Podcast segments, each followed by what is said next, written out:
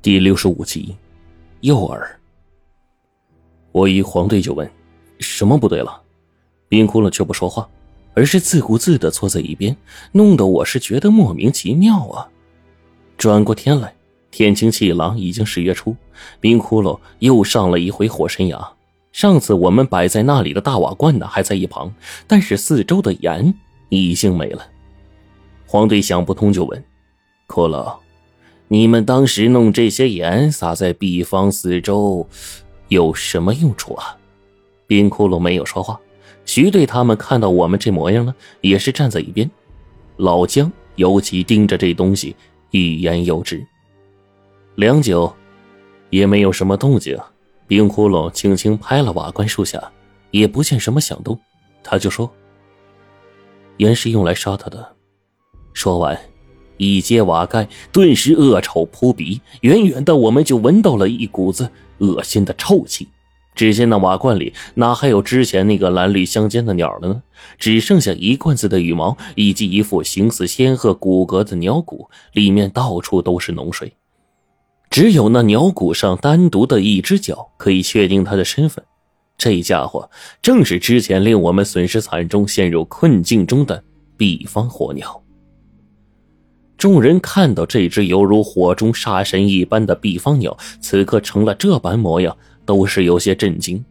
徐队他们估计是过来人，脸上还稍微好看一点，但是老姜显然是心中有意，他忍不住就问：“烧死我两个外甥的东西，怎么就这样死了？”冰窟窿一本正经的说：“毕方预言即话，否则不宜杀。”老姜点了点头，并没有再做纠缠，而且冰骷髅丝毫不顾恶臭，用手捉起毕方那只奇长的腿骨，那上面有四个突出的骨节，就像是长了四个小疙瘩。冰骷髅就说：“一劫百年，他活了四百多年。”我认真的看了一下那骨节，却觉得呀，这玩意儿再厉害，死了也只是一堆枯骨，只是毕竟十分神奇。这毕方的火究竟有多少度啊？竟然连泥沙、钢刀都能秒融。徐队看了我们两眼，说：“接下来我们怎么做呀？都听你们安排。”冰窟窿指了一个方向，说：“把东西全都搬上来。”接下来的几天真是把人累个半死啊！那些锁环极其沉重，为了保密，我们也不叫别人帮忙，只得自己用背篓搬一趟一趟又一趟。晚上疼的我一睡觉啊，这碰到肩膀的位置都疼的不行。一看肩膀位置上直接勒出了两条红红的、火辣辣的印子，就不敢触碰一下。晚上黄队呲着牙跟我互相抹着药酒，再看一眼冰窟窿，不由得就问道：“骷髅，你扛了一天就不疼吗？”冰窟窿摇了摇头：“哎，你不疼我疼啊。”黄队说完摇头叹息啊。哎，那天崖上出了那么大的事，怎么就少了我呢？那可是龙息呀，传说中的东西在吞吐，还有一双眼睛都被你们瞧见了，为什么就没我的份儿呢？我笑道：“等咱们把那东西抓住了，让你好好看看够。”冰骷髅却摇头：“不易抓。”黄队问：“对了，骷髅。”你之前说的策略，把那些铁环全都串在一起，弄一个大锁链，下面穿钩子吊它，这成吗？钩子放下去，可那东西在洞的最里面，它不出来，哎，咱们怎么下手啊？冰窟窿这个时候说：“会有办法的，事情备置妥当，我就会说。”我就急了，就问冰窟窿。哎，你咋知道这么多呀？为啥每次你脑袋一疼就是要啥有啥呀？仿佛瞬间变成了前知五百年后知五百年的机灵小不懂。哎，可老，还真别说，你这失忆还真是古古怪怪的。哎，说句实话啊，反正我觉着你这来头有点大。现在呀，你就算说自己是太上老君西方佛老，哎，我都信。我跟黄队打着岔子。冰窟窿又自言自语了一句：“感觉的确不对了。”我就骂道：“哎呀，你也不说，就别瞎嚷嚷，省得我们跟你一天天抓心挠肝的。转过天来，崖上已经铺满了一层帐篷，这是老姜他们带过来的，准备就地扎营。冰窟窿借了我的罗盘，在崖前开始了左右四面看着方位。我看他这模样啊，方位对的还是极其认真。还别说，冰窟窿竟然真的会看罗盘。片刻之后，他确定下来一个位置，我不由得笑：“哎，郭老，你这四面瞧瞧看看的，找没找到好穴眼啊？”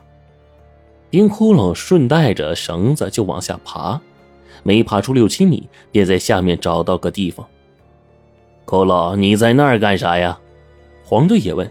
冰窟窿也没理他，他用手一点一点的在峭壁上探着，突然找到了一个地方，用手中的铁锤用力的在这个突出的山石上敲了两下。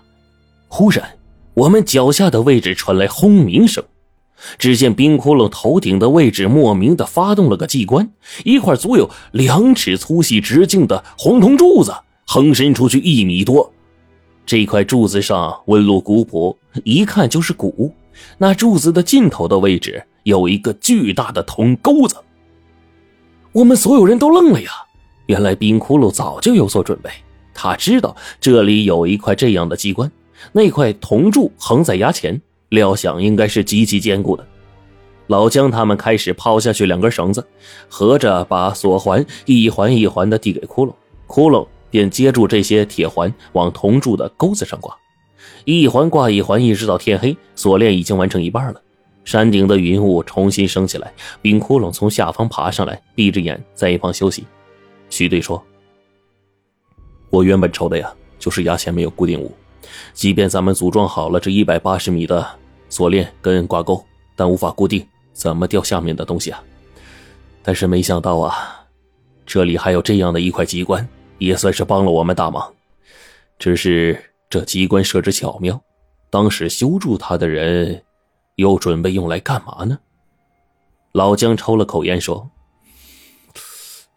设在这里，我估计原本造机关的人是不是跟咱们一样的心思呀？”想把下面那东西给调出来。冰窟窿这个时候说：“我只记得下方有只机关。”可他这么一说，我们就更不清楚了。这次行动，这家伙办的事全都是没头没尾的，这种给我们个措手不及的事简直太多了，搞得我们根本不知道该怎么配合他。可是他自己跟着直觉走，竟也不知道自己在干什么。倒是老姜又说。看来这古人记载啊，龙这东西吞云吐雾应该是事实。你看看，这才几天功夫，这下面崖前又白茫茫的一片雾，都看不清楚了。我们在帐篷里待了一晚，大概第二天下午时分，冰窟窿靠众人把锁环递了下去，竟然把这一百八十多米的锁链给他装好了。远远看去，一条庞大的铁锁横在崖前。场面那叫一个壮观。当那块大鱼钩被我们协力装上，冰窟窿爬上来已经是累得没力气了。要知道，单是那条纯铜打造的锋利的鱼钩就不下三百来斤，这东西就是两个雄壮的小伙子抬，那也是异常吃力的紧呐。可是冰窟窿一个人甩手。仅靠着黄队在峭壁上给他啃出来的那些落脚的孔洞，竟然完成了鱼钩挂上锁链的艰难任务。这还真是和平时那个走路举动都娘娘腔的人完全不符。皇帝和冰窟窿他们再次踏入山洞，冰窟窿带上了我准备的大桶的黑狗血，把它们刷在洞壁上，并且把手中的两炼制成了香膏，在洞内给抹了一遍。那种突生的异香一出，就连我们这些远远站在崖上的人都是凑着鼻子闻了闻。那饵呢，是一个专门运过来剥了皮的大海龟，香膏悉数的淋在了肉饵之上。这下异香一起，引起周围的鸟儿全都引了过来，远远的在空中成群结队，把周围搭成了一个鹊桥。冰窟窿提着我给他准备的黑狗血，在洞内做着准备。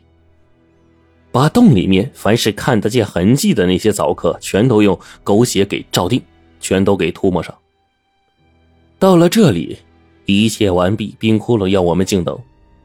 这一天忙活到夜里，我们几个人弄了堆火，正准备煮饭。两相之间，徐队才问冰窟窿这一切的事情。冰窟窿说：“铜柱是用来固定锁链鱼钩的，而肉抹上香膏，一香扑鼻，最容易把那个东西从洞里引出来。”经冰窟窿这么一说呀，我们才知道，原来那天他下入洞中活捉毕方的时候，看到洞内留下的凿刻，才明白了情况。洞内凿刻依稀可以分辨是古时祭祀用的阵图，类似于祭图。从上面的阵纹来说，这图腾应该可以锁定声音，并且拥有一定的能力，令那种待在洞中的东西啊不能出来。这一点我在捉毕方的时候就有体现了。他暴怒无常，我试过，这洞内明明通畅，他却震怒无法得出，所以啊，阵图一直是困着他的。我顿时明白了，冰窟窿问我要黑狗血的真相。他是用这些黑狗血啊，暂时把那些图腾锁住，然后这通道就通了，里面的东西自然就能出来了。再加上他的吊钩和那些香膏，以及横在崖壁上异常坚固的铜柱，那个家伙从头到尾都是这么想的，就是为了把那个传说中的东西给钓上来。一想到这儿，众人恍然大悟。老姜激动地说：“小哥，怎么能有多大把握？”两的香味一天比一天浓，会在第三天达到巅峰。巅峰时，有八成机会。听到他的话，我们都是大吃了一惊，仿佛是这东西啊，已经就是囊中之物了。然而冰窟窿却依旧皱着眉，他忽然问：“你们说的第三股势力，察觉到他们了吗？”老姜皱着眉，脸色铁青：“我感觉啊，他们就在我们周围。但是，哎。”这个时候，嗷的一声，清亮的吼声从崖下的洞内传出来，阵图解封了。